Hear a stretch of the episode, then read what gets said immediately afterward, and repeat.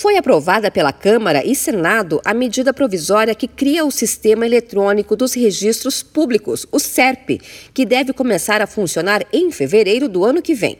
O sistema vai conectar a base de dados de todos os cartórios do Brasil e permitir a troca de documentos entre cartórios, serviços públicos e bancos, além de prestar informações e emitir certidões em formato digital.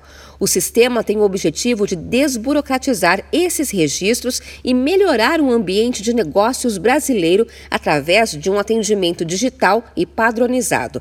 Além disso, moderniza a lei de registros públicos, atualiza a lei dos cartórios e aprimora os processos de incorporação imobiliária. No caso das certidões eletrônicas, a emissão será feita com o uso de tecnologia que permita ao usuário imprimir e conferir a autenticidade do documento. Está previsto ainda a adoção de uma assinatura eletrônica e a dispensa do reconhecimento de firma em títulos e documentos a partir de 2024. Uma entidade privada será uma operadora nacional do sistema na forma de associação ou fundação sem fins lucrativos, medida que foi criticada por senadores da oposição, como o senador Paulo Rocha, do PT do Pará.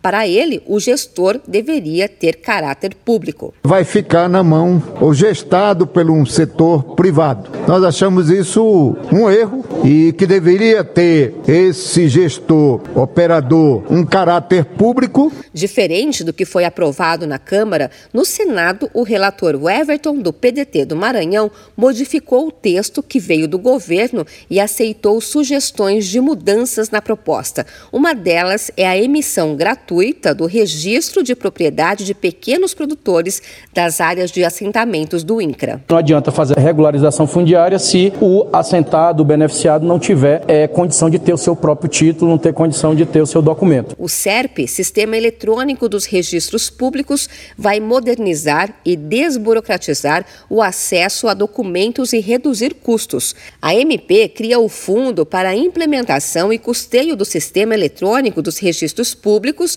com contribuições dos oficiais, segundo o regulamento da Corregedoria do CNJ. O texto agora segue para a sanção do presidente Jair Bolsonaro. De São Paulo, Luciane Yuri.